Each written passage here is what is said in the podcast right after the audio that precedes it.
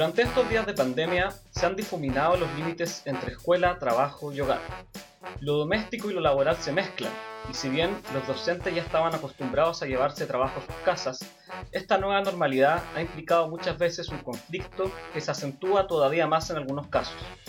Ser madre y profe en estas circunstancias puede convertirse en todo un desafío y muchas veces es una experiencia que permanece invisible o ignorada para la mayoría de la población. ¿Cómo se pueden conjugar la maternidad y la docencia? ¿Cómo se hace en estos días de teletrabajo? ¿Son ámbitos que nunca se mezclan o es imposible pensarlas como dimensiones separadas? Estas y otras preguntas conversaremos con una gran invitada que nos acompañará hoy. Soy Nacho Muñoz y este es un nuevo episodio de Consejo de Profes. Hola, ¿cómo están? Hola, hola. ¿Cómo muy bien, muy bien. Con frío. aquí bajo la lluvia. Siento que todos los episodios decimos lo mismo que tenemos frío. Sí, un podcast de invierno. Y, pasa que las últimas veces que hemos grabado también ha coincidido con la lluvia, ¿no? Sí. Será una señal. Sí, parece ah. que sí.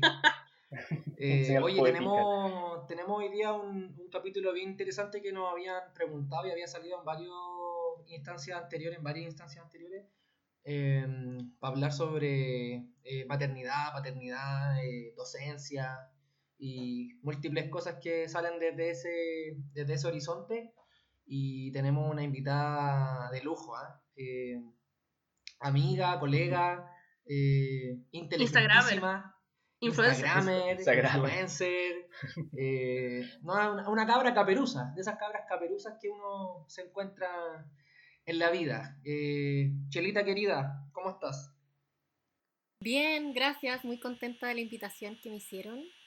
Em, con ganas de conversar de este difícil trabajo de ser mamá y profe al mismo tiempo, 24/7, nunca vivido antes. Sí. Sí, porque uno tiende a pensar que ya como que em, eh, ser mamá y ser profesora, ¿cierto? En época, comillas, de normalidad eh, es complejo. Eh, si le sumamos el, el contexto COVID, me imagino que eso se, eh, multiplica por 1.500 eh, millones, entonces va a estar bueno que, que nos contigo un poco cómo, ha sido esa experiencia, pero antes que nada, si nos podéis contar, si le podéis contar a la gente que nos escucha sobre tu formación, eh, a lo que te estáis dedicando ahora, si queréis podéis pasar el datito también de tu, de tu proyecto Instagramer, así que dale, tómate la palabra nomás. Ya, pues. Bueno, yo soy Graciela Beas, soy profe básica con mención en lenguaje y matemática. Em, hace poco salí del colegio y ahora estoy dedicada a ser supervisora de práctica en la Universidad Católica. Eh, harto pituto vario.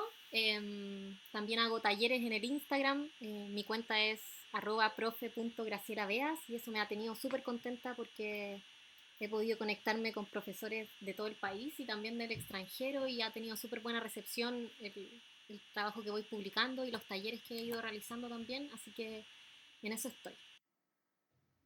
Buenísimo, buenísimo. Oye, eh, ahí solo pasando el dato del taller, vi que está ahí con, con, la Karina, así que le mandamos un abrazo también, tengo muy buenos recuerdos de ella. Eh, así que cariños también para ella, solamente para eh, hacerte ahí el, el, enganche y auspicio de, de, tu trabajo en el Instagram.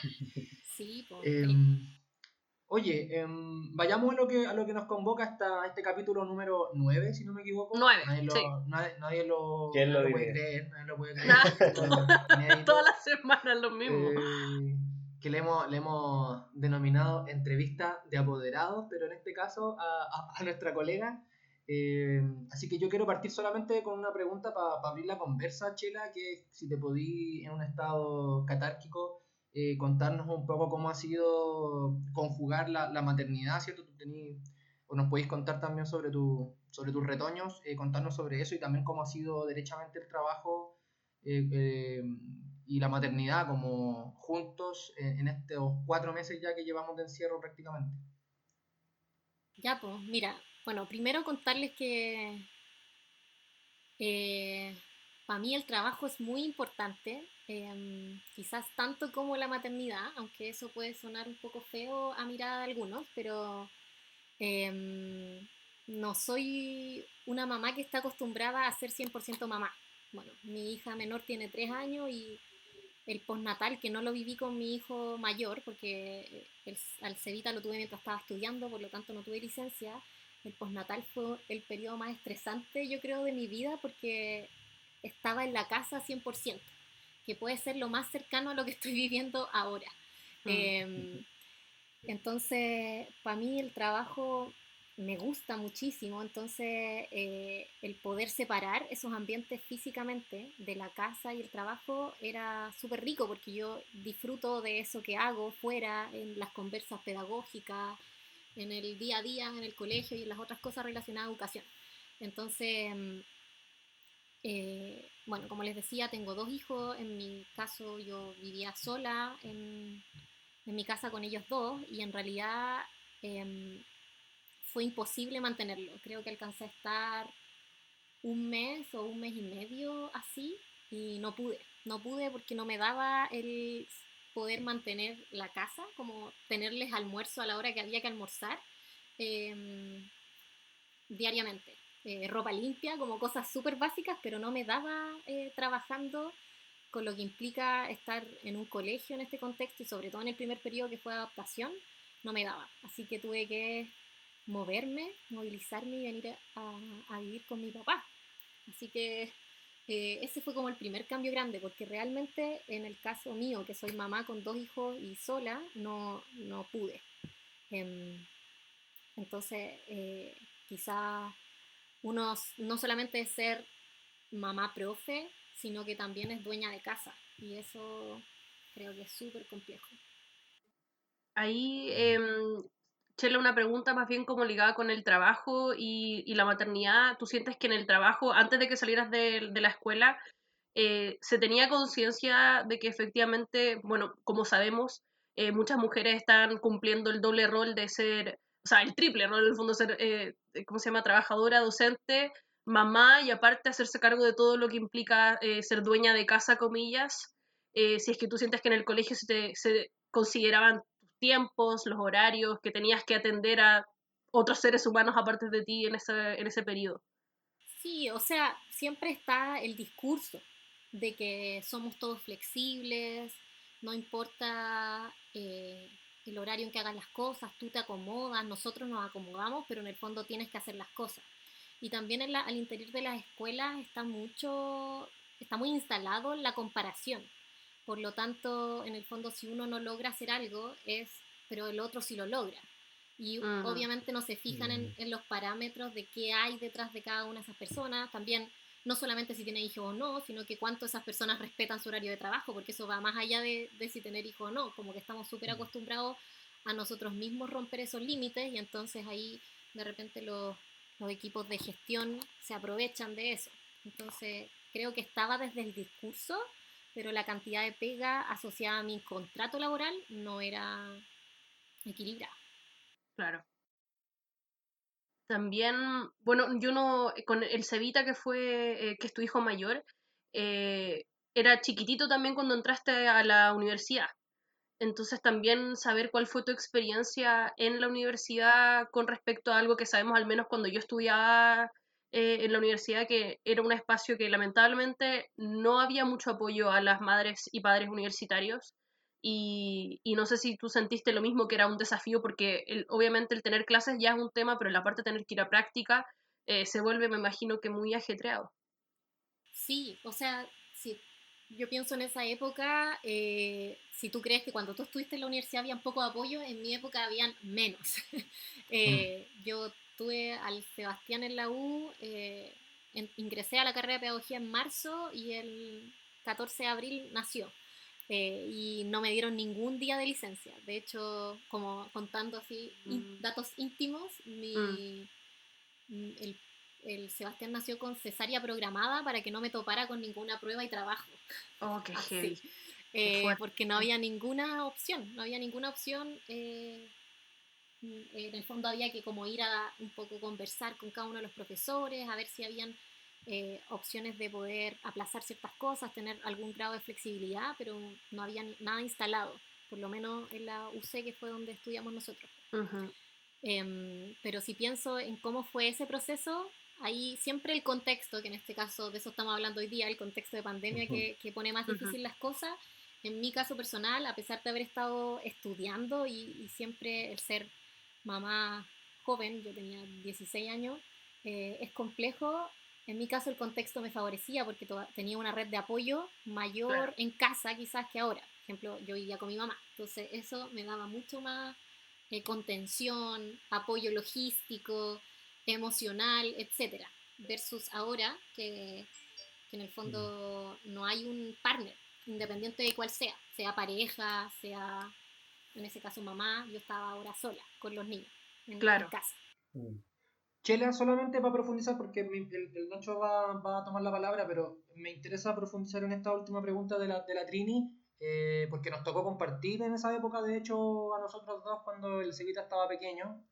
Eh, y, yo soy testigo de que básicamente todo esta, este rollo de la, del Mapau, ¿cierto? Que, que, mm. que, primero nació, de hecho, en, me atrevería a decir que en Gómez Milla, en la Chile, después llegó como a la Católica. Eh, claramente llegó súper tarde, de hecho yo me acuerdo que yo estaba egresando prácticamente cuando, cuando se empezó a discutir, ni siquiera estaba instalado el tema de, de la sala cuna o cuestiones de ese, de ese tipo. Eh, entonces, si nos podéis contar un poco también, a, pesar de que ya no, nos adelantaste de, la, de, las ayudas precarias que habían, eh, ¿en algún momento te sentiste apoyado por los profes?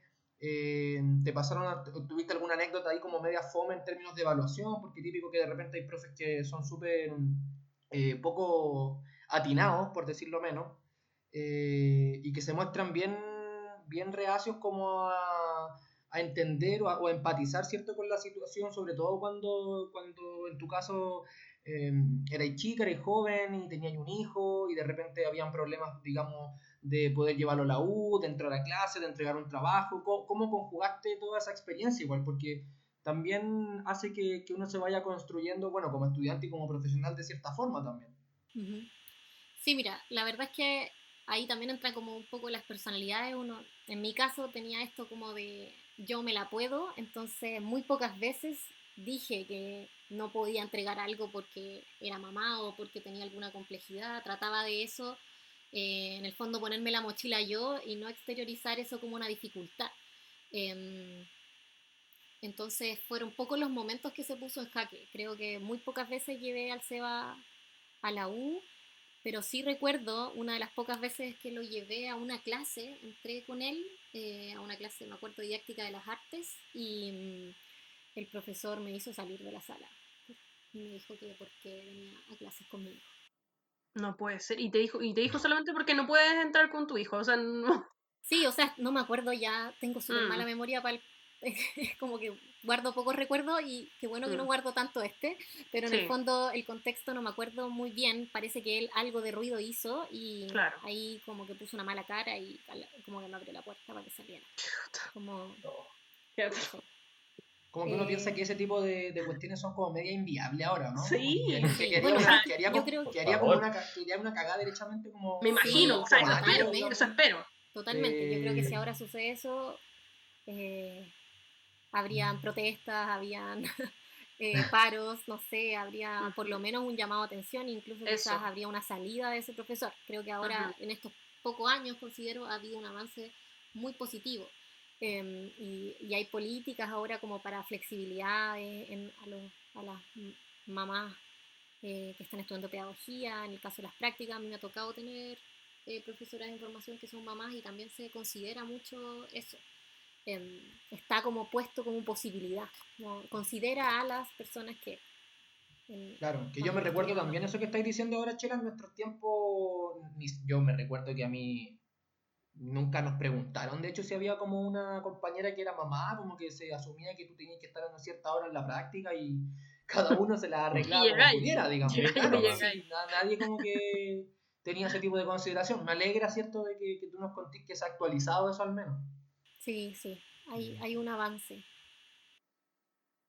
Oye, em, bueno, de hecho mi pregunta también iba por el tema de las redes de apoyo, pero ya más pensando en el ámbito laboral, porque como tú decías, y también de hecho creo que nos dijeron en, las historias de Instagram que ¿se pueden como compatibilizar estos dos roles de ser mamá y profe siempre y cuando uno cuente con una red de apoyo, ¿cierto? Tú mencionas, ¿cierto?, que hay alguna persona, sea familiar, sea pareja, etcétera, pero mi pregunta va por, vamos por la red de apoyo quizás que puedan venir desde la institución, desde el establecimiento, desde la ley, por ejemplo, porque eh, me interesaría saber eso. Yo sé que existen ciertas leyes que protegen algunas cosas niñas, como el postnatal, ¿cierto? Como las horas de alimentación, qué sé yo, pero no sé si tú eh, em, tuviste la oportunidad de contar con alguna red de apoyo adicional a eso, te sentiste como apoyar en ese sentido en tu establecimiento, trabajando como profesora y siendo mamá, o, o, te sentiste un poco como eh, abandonada en ese sentido? No sé si me No, mira, en ese ámbito, eh, como una política en específico en el colegio en donde yo estaba, no, pero sí había mucha flexibilidad. Es decir, si mi hija estaba enferma, podía ir,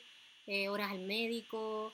Em, de hecho, mi hija tenía alergia alimentaria y me dieron la posibilidad de darme un año sin goce de sueldo y, volver cuando yo quisiera y me mantuvieron los años y todas las cosas como ahí hubo mucha mucha comprensión. Em, pero hay cosas que se repiten y que no están tan reguladas en el contexto tradicional, por ejemplo, que, que fue bien polémico en mi colegio, que tiene que ver con las horas de amamantamiento. Porque mm. muchas veces esas mm. horas de amamantamiento son las horas no lectivas. Entonces, al final, eh, claro, te vayas antes, pero tenés que hacer la pega a tu casa igual. Em, entonces, por lo menos así pasó, no conmigo, porque luchamos y justo yo tuve el fruto de esa lucha y, no fue así, pero para otras colegas eh, pasaba eso. En el fondo te, te ibas antes, pero era te, te, quitaba de tus horas no lectivas. Por lo tanto, es imposible que ese trabajo se vaya, porque nadie va a planificar por ti, va a corregir por ti, ese trabajo lo tenías que hacer igual. Como que se reubica. Simplemente en tu día que ya está lleno de cosas. Exacto. sí. Exacto. Sí. Sí, lamentablemente yo también, o sea, no yo personalmente, yo no tengo bendiciones, pero en, en mi colegio pasó algo similar y por suerte la, mi colega que era eh, súper empoderada y que también estaba súper informada, pero es, este juego súper precario de que si es que uno no sabe, eh, en el fondo te pasan gato por liebre y te hacen una encerrona y ella al estar muy informada, ser parte como del eh, del colegio de profesores, ella conocía súper bien sus derechos y sus deberes, comillas, sus, eh, sus limitaciones que tiene la ley. Eh, y así pudo exigir también, por ejemplo, ella nos habla de que a nivel de municipalidad se le tenían que dar una, una plaza, comillas, un espacio para que su hijo pudiera ir a un, a una sala cuna en la municipalidad, porque obviamente el traslado desde mm. donde trabajábamos a donde ella vivía, que ella vivía en Santiago Centro, era muy, muy largo. Entonces, eh, este espacio, o sea, este tipo de cosas que ella manejaba le permitieron poder tener una, un como proceso de incorporación al trabajo mucho más placentero, dado que obviamente implicaba un movimiento muy grande, tener que andar con, con el niño pequeño en micro de un lado para otro, era complicado. Sí, pero que fue que uno tenga que como que pelear por eso, yo creo que no, no pero pasa todo el tiempo. Sí, obvio, va a seguir pasando. Lamentablemente pasa todo el tiempo. Y pasa igual, no sé si aquí Chela podía hablarnos más desde tu trabajo ahora como, como académico, ¿cierto? Pero eh, a mí que me ha tocado también trabajar en universidad en este contexto, yo diría que las conversaciones sobre maternidad o paternidad en contexto de encierro eh, han sido súper bajas igual, como que se tiende a asumir que eh, cada uno tiene como poder de organización, ¿cierto? Eh, o de algunas ayudas externas. Y, yo he notado también en, colegas que tienen hijos o hijas que también hay un desgaste emocional súper heavy, o sea, como también de, culpa, de culpabilidad, hasta de culpabilidad, como de no poder compartir mucho con su hijo porque tienen que hacer la pega, ¿cierto? Eh, la pega que, han hecho siempre, ¿cierto? En, ciertos horarios, pero ahora con su hijo ahí encima, entonces también hay que compatibilizar cómo uno comparte, juega eh, o ayuda en algunas cuestiones a su hijo, ¿cierto? En el caso de que vayan al colegio, por ejemplo. Eh, hoy día leía, no me acuerdo qué periodista de cooperativa parece que contaba que había tenido que sacar a su hija del colegio porque hacer radio y su pareja, su compañero también era periodista, entonces eh, no les daba derecho, de hecho, como para poder acompañar eh, en procesos educativos de, a distancia como lo han sido ahora. Entonces también me gustaría también saber cómo, cómo tú has lidiado con eso, ¿cierto? O cómo se ha lidiado también en la pega que está ahí actualmente. Sí, mira, yo creo que por lo menos en el ámbito que me toca a mí como universitario, hay harta comprensión. Yo, por, lo general las reuniones son con el incluida y, y, en realidad va a depender de los equipos y las confianzas que se establezcan. Ahí yo creo que es mucho más autónomo y además las relaciones no son tan asimétricas, siento yo en, la universidad. Entonces, eh, eh, hay harta comprensión, la mayoría además, muchas somos mamás y estamos en la misma situación, entonces es más fácil. Em, ahora, yo creo que el proceso en un inicio fue muy complejo, por, lo menos lo que me pasó a mí en mi, experiencia con la más chica sobre todo, fue que como uno está muy acostumbrado a trabajar fuera y, trabajas muchas horas fuera y llegas a casa, uno llega a casa por lo general a estar pendiente de los hijos y tratar de pasar el famoso tiempo de calidad, ¿cierto? Eh, aunque sea poquito rato. Entonces, al principio era muy extraño para mi hija verme con el computador, como, ¿qué es eso? No, no, no entendía mucho qué era eso. Em, ella sentía que cuando yo estaba en la casa era para estar con ella o para hacer otras cosas a la casa, en donde yo trataba de incluirla, pero ahora había otra cosa que nunca había vivido mm. antes, ¿cachai? Entonces ese proceso de adaptación eh, fue largo, eh, hubo un proceso que yo diría como de negación, ¿cierto? De los hijos, en donde era como, no trabajes, no trabajes. Y yo lo he conversado con varias amigas que son mamás, entonces se sentaban arriba del computador, se cierran el computador, ¿cierto?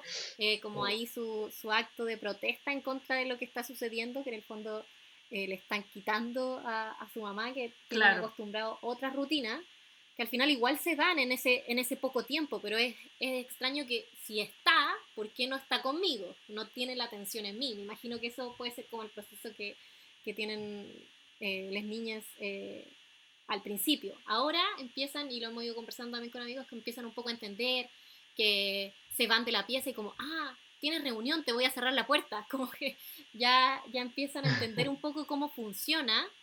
Eh, y también uno se empezó a relajar del que dirán. Yo creo que eso también fue un proceso de adaptación, como que al principio era como, no, silencio, cállense. Eh, eh, tengo que tener todo ordenado, que se vea en la pantalla un poco. No, ahora da lo mismo. O sea, si está todo, todo caos, si todos gritan entre medio, eh, bueno, apagaré el micrófono, a veces voy, se escuchan los típicos pipí, mamá, ven a limpiarme el foto, ¿cierto?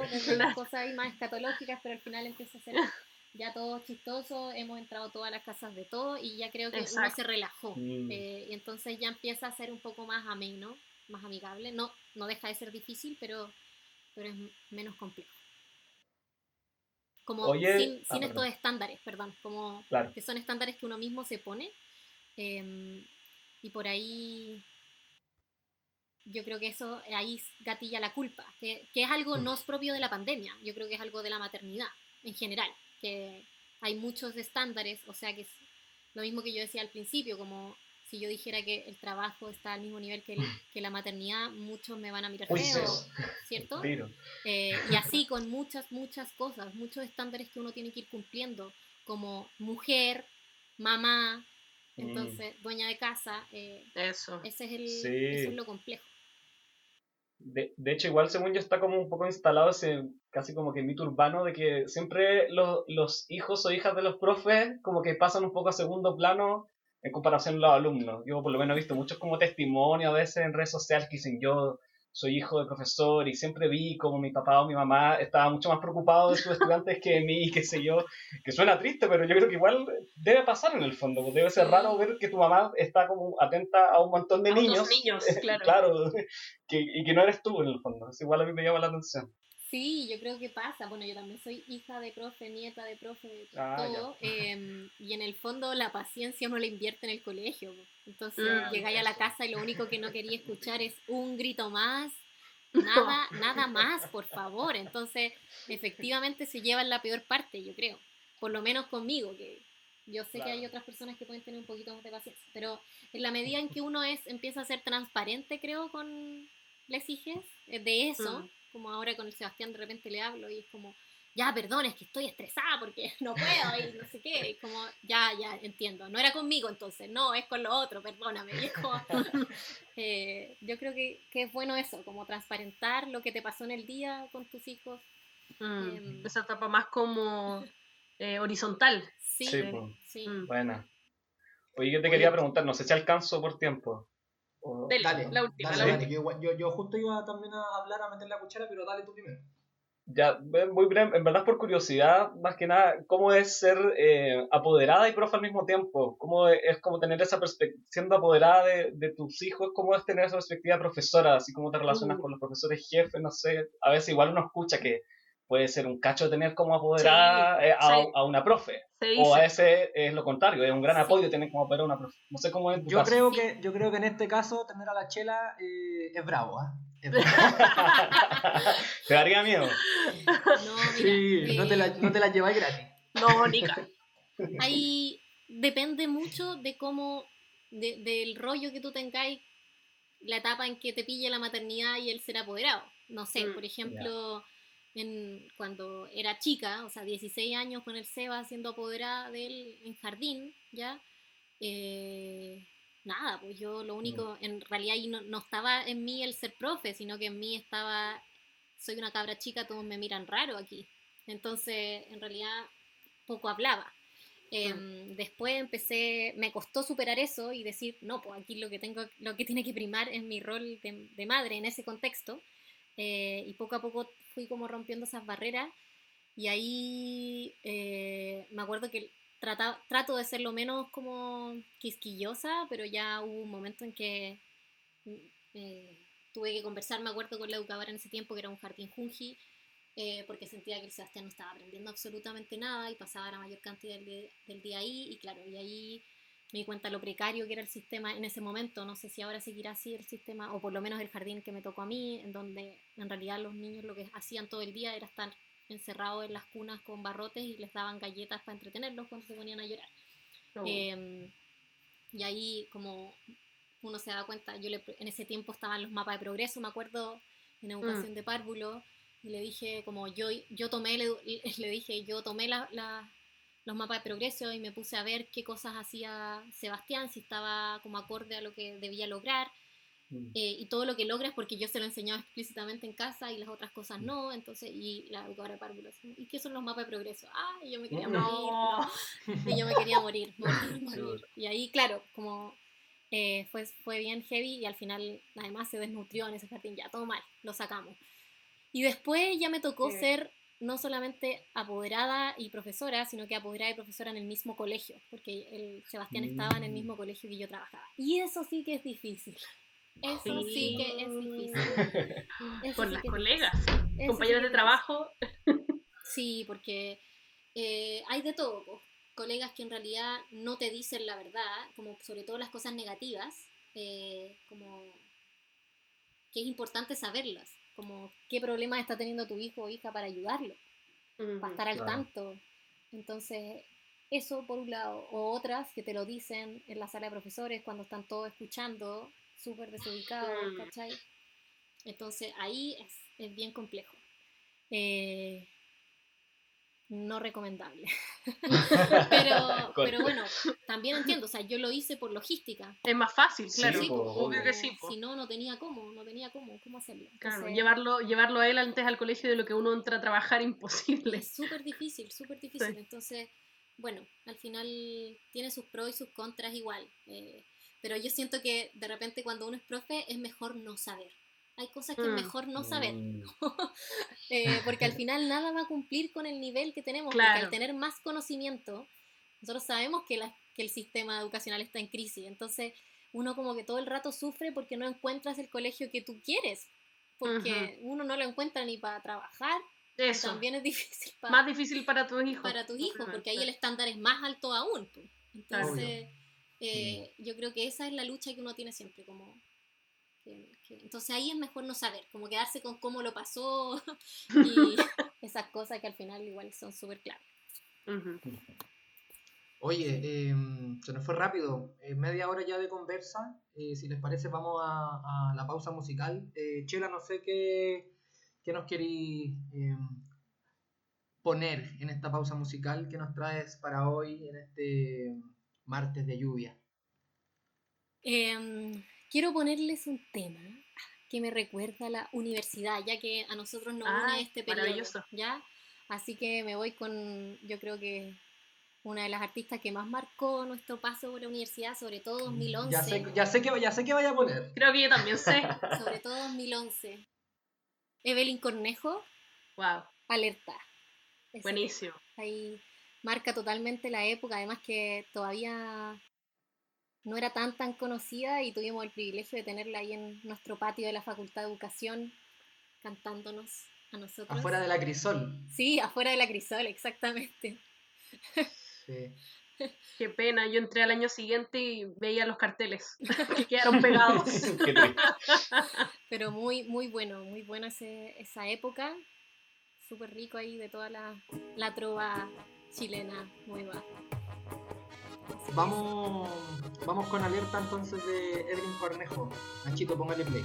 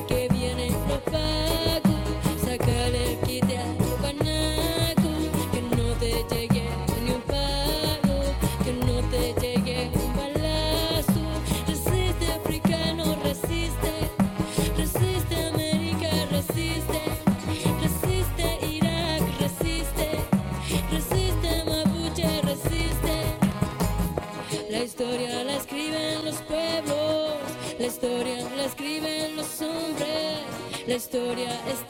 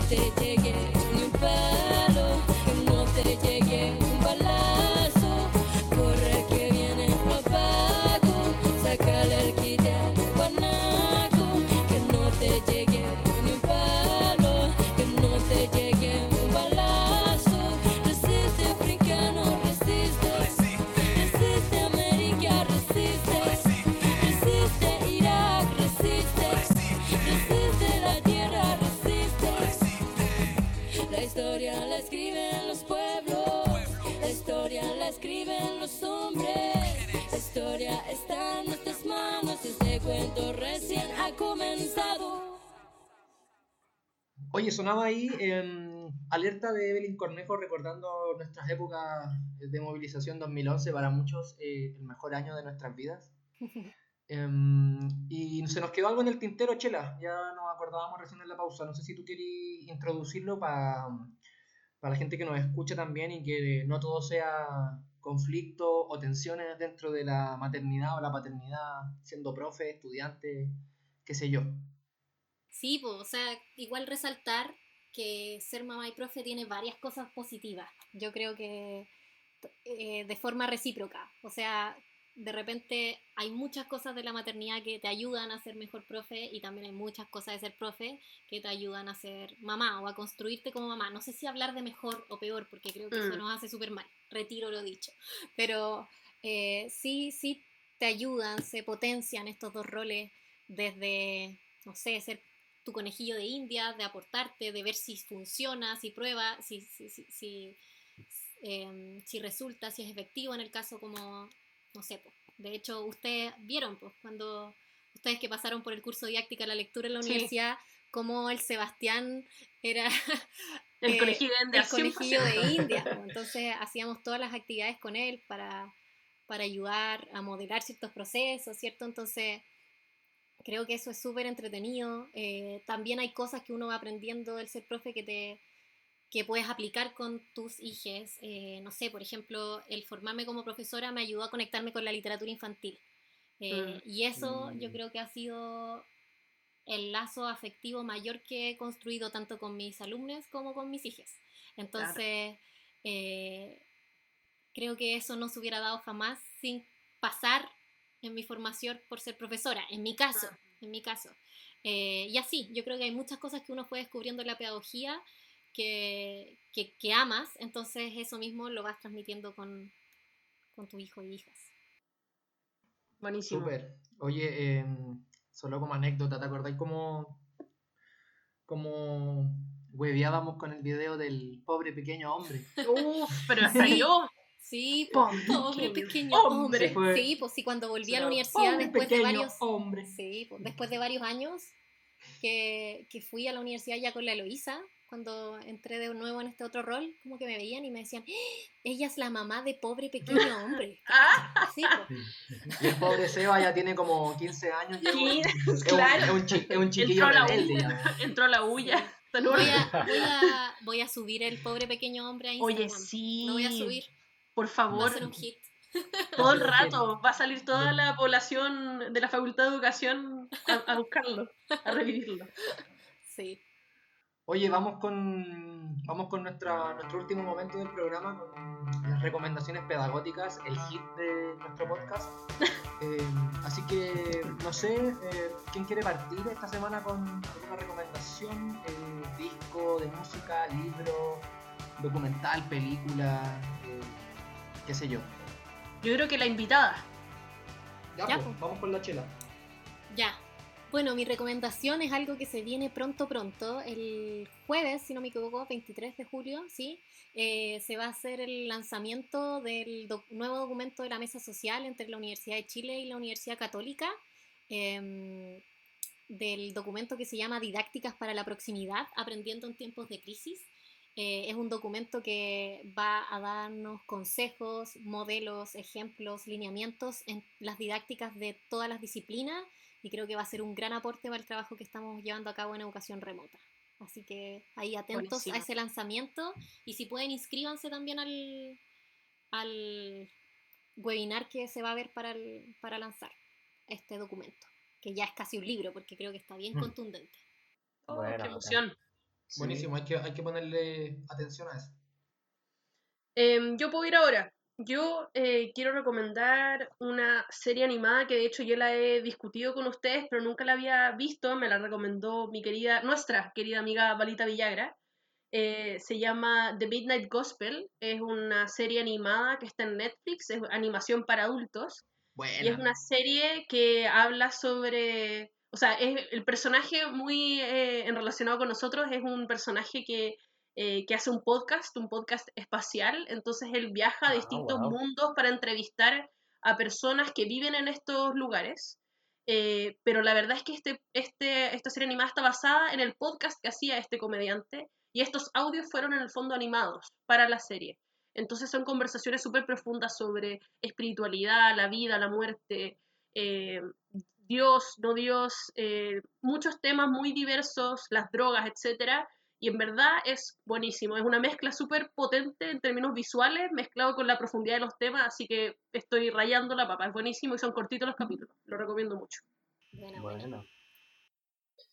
Em, yo traigo un libro para recomendar em, que se llama, es de una de la poeta chilena Elvira Hernández y el libro se llama La bandera de Chile. Eh, me acordé de este libro porque en realidad lo tuve que leer para una pega que me salió en el verano, que era como hacer reseñas de algunos libros, y, me acordé porque vi que hace poco estaba sonando el nombre de Elvira Hernández como candidata al premio nacional, que se va a entregar pronto, bueno, y que siempre es una pelea al final, una polémica, pero me acordé de este libro que es muy bueno, lo recomiendo mucho y se puede encontrar además fácilmente en internet, está en la página de la Biblioteca Na- Nacional en Memoria Chilena, ahí podemos dejar el link después quizá en Instagram, y es un poemario en el fondo eh, que tiene como principal referente la bandera de Chile. Entonces es muy interesante cómo va, va como desarmando y armando poéticamente la bandera de Chile Elvira Hernández. Eh, primero es como una mordaza, después la carpa de un circo, después como una barriga. Entonces eh, es muy interesante el, el juego que se hace con, con este símbolo patrio, por así decirlo. Y eh, creo que es una lectura muy interesante para estos días agitados. Así que esa es mi recomendación. Bacán. Buenísimo. Oye, yo les traigo por primera vez, raro, eh, no sé por qué no lo hice antes, pero por primera vez les traigo un disco que quiero recomendar, em, eh, que es del vocalista de Niños del Cerro, que se llama Simón Campuzano. Bueno, Eh, está en Spotify, eh, el disco se llama Brillo y eh, se lanzó creo que durante los últimos meses del 2019 y lo traigo para recomendar eh, porque hace poquito él ganó el Artista Revelación, si no me equivoco, de los premios Pulsar. Así que es un disco súper bonito, eh, como para escucharlo trabajando en casa, en un día como hoy. Así que se lo recomiendo para que lo, lo pillen por ahí en el Spotify o en YouTube o no sé, piratearlo por ahí y escuchen. bueno. Oye, eh, muy buena conversación. Yo desde ya agradezco a la, a la Chela que nos haya regalado 40 y algo minutos de su tiempo. Em, eh, así que eso, amiga querida, eh, muchos Sí. años ya que nos conocemos, nos hemos topado muy poco en la vida durante el último tiempo, pero, pero de que tenemos anécdotas, ya decíamos en, en la pauta que podríamos grabar unos dos o tres capítulos de solo anécdotas, Eh, varias. eh, tristes y alegres, tenemos de, de todas, tenemos de todas. Así que te mando un abrazo grande y que ojalá que nos veamos cuando pase todo esto. Sí, pues. No, muchas gracias, estuvo súper buena la conversa, se hace súper rápido. Sí. Em, así que eso, pues. Y gracias Sigan- a toda la gente que está escuchando. Eso. Y sigan a la chela en arroba profe.gracielaveas, por Eso, favor, en. Instagram. Muchas gracias. Se vienen Sí, muchas gracias sorpresas pronto. aparte que, oye Chela, eh, desde ya te dejamos invitada a próximos capítulos seguramente ahí cuando hablemos Sí. de, de literatura infantil y juvenil, eh, de cajón que, que te vamos a invitar también para, que- Ya, pues. para conocer tu, tu otro lado, ¿cierto? Tu lado más, más em, en el mundo de, de la literatura y el trabajo que hay hecho ahí. Así que va a estar también interesante ahí que, que con la Trini entre las dos nos puedan contar muchas cosas. Feliz. Felices. Bueno. Un Ya, pues, abrazo, chiquillos, cuídense mucho. Un abrazo. buena semana. Que esté muy bien.